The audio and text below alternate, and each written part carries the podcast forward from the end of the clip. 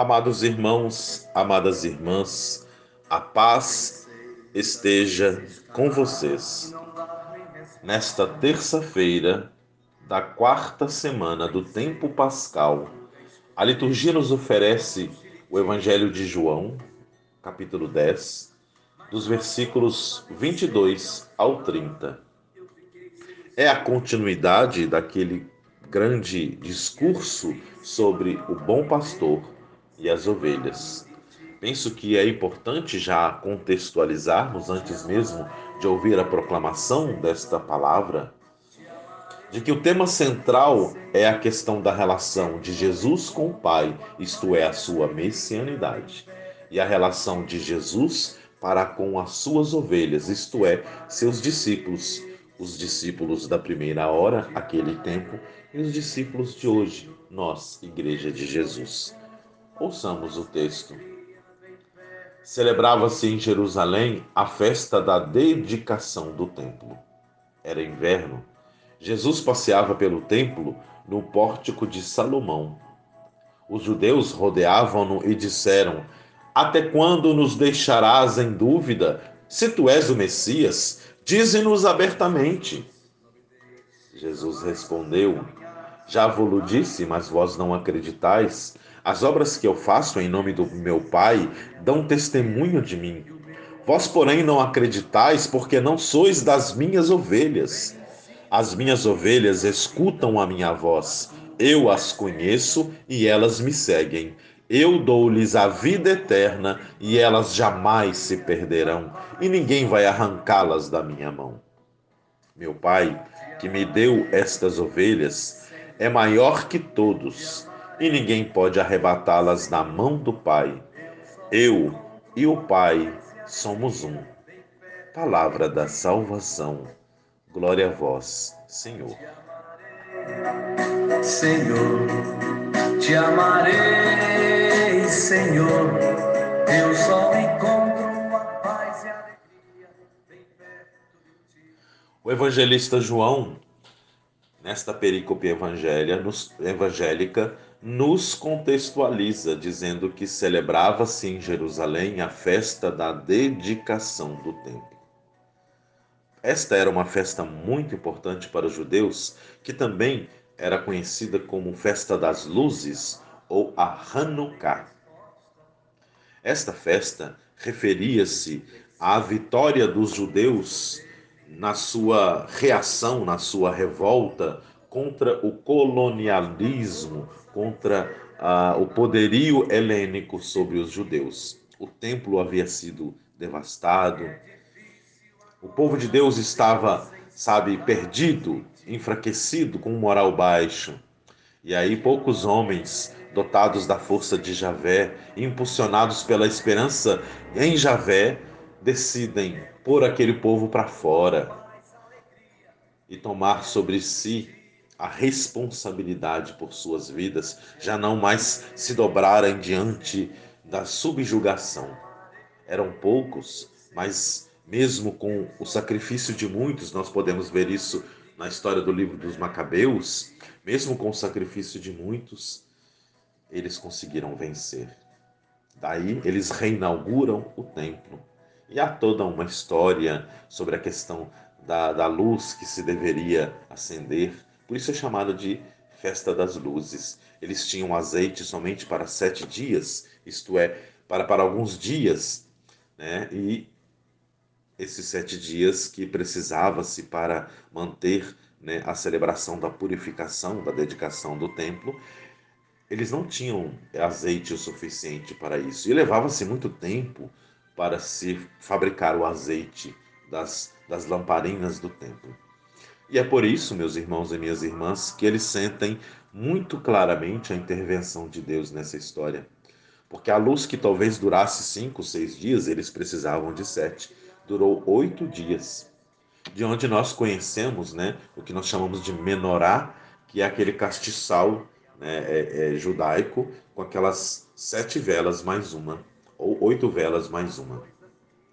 Por isso, meus irmãos e minhas irmãs, a contextualização hoje do Evangelho de João, né, a perícope que lemos nesta liturgia, é muito importante. Refere-se a Hanukkah, a festa em que os judeus celebravam uma vitória milagrosa sobre o opressor. Eles eram em menor número, o exército judeu era menor, eles não tinham a menor preparação bélica, militar, e lutavam contra um exército poderoso, mas venceram porque sentiram-se amparados por Javé, o seu Deus. E é esta a celebração para a qual Jesus se dirigiu a Jerusalém. E ele estava lá, era inverno, Jesus passeava pelo templo no pórtico de Salomão. E a grande questão aqui no diálogo de Jesus com os judeus é sobre a sua messianidade. O evangelista João tem uma particularidade quando ele fala dos milagres que, ele, que Jesus fez. Ele chama a estes milagres de sinais. Por isso nós sabemos que as manifestações de Jesus, as coisas que sobre-humanas que ele realizava, não eram um exercício de exibicionismo, nem mesmo Jesus era um curandeiro. Na verdade, ele, por estes sinais admiráveis, ele manifestava o sinal da sua messianidade, o sinal de que ele e o Pai eram uma só pessoa. E por isso todo o poder do Criador, todo o poder de Javé libertador poderia fluir através de Jesus. O versículo 30 do evangelho de hoje diz: Eu e o Pai somos um. E esta é a grande palavra que Jesus insiste em todo o discurso do capítulo 10 do evangelho de João. Ele insiste sobre a sua relação íntima entre ele e as suas ovelhas e a sua relação íntima entre ele e o Pai. Da mesma forma que Jesus e o Pai vivem intimamente ligados, devemos nós, ovelhas de Jesus, ovelhas do rebanho de Jesus, manter essa relação de pessoalidade junto dele. A grande esperança para nós é que ele, Jesus, nunca terá frustrada em nós a vida. Toda vez que Jesus fala que as ovelhas que seguem a ele escutam a sua voz, ele sempre vai dizer que haverá para nós a vida eterna, que ele nunca vai nos perder. Este dado é muito importante porque é para nós um dado não só de esperança futura, como de pertença do presente. Aquele que está aliançado com Jesus verá maravilhas maiores do que até o próprio povo judeu presenciou na, durante a festa da dedicação do templo, que eles celebram na festa da dedicação do templo, a festa das luzes, a Hanukkah. Meus irmãos e minhas irmãs, aqueles judeus duvidavam de que se Jesus era ou não o Messias, ou esperavam dele uma resposta definitiva. E a resposta de Jesus é que eles veem as coisas, mas não acreditam, escutam, mas não acreditam. Porque eles não são ovelhas de Jesus. E ele diz mais: as ovelhas dele escutam a sua voz. Ele as conhece e elas o seguem. Veja bem, Jesus conhece as suas ovelhas, e aqui mais uma vez eu insisto, eu já falei outro dia, que o verbo conhecer dentro de um contexto de literatura evangélica não significa meramente uma questão de percepção intelectual. Não é uma questão de cultura conhecer. Conhecer significa ter intimidade. Tanto é que quando Maria responde ao anjo Gabriel da impossibilidade de uma de ela, dela ter um filho, ela disse: Como posso estar grávida se não conheci homem algum? Até a intimidade da alcova, a intimidade sexual, digamos assim, de um casal, pode ser tratada como conhecer. E em várias passagens da Bíblia fala que Fulano concebeu depois de ter sido conhecida por Beltrano. Você lê muito isso no Primeiro Testamento, no Antigo Testamento. Conhecer é um verbo que retrata intimidade. Por isso, mais uma vez, o tema central desta nossa reflexão é de que Jesus tem intimidade com suas ovelhas. Suas ovelhas o escutam e o seguem. E o E a consequência do seguimento de Jesus é não se perder no caminho da vida, é ser salvo por Jesus. Por isso, aquele que segue Jesus segue também as suas obras e a sua mensagem.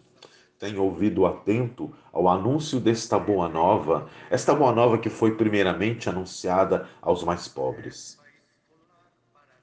Vamos ser claro que todos os evangelhos sinóticos deixam isso bem estabelecido por volta ali do capítulo 5, 6, 7.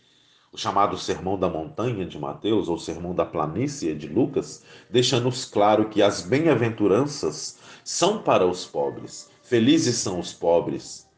Consolados serão os aflitos. E isso é, na verdade, uma releitura já de uma literatura profética por volta do capítulo 60, 61 do profeta Isaías. A esperança é anunciada pela boca do profeta. Por isso, escutar a voz de Jesus é escutar a esperança.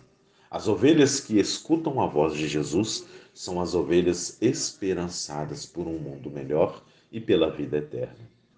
Quem segue Jesus transforma a história do presente com um ensaio para um futuro melhor. O reino de Deus é algo que virá com a volta de Jesus.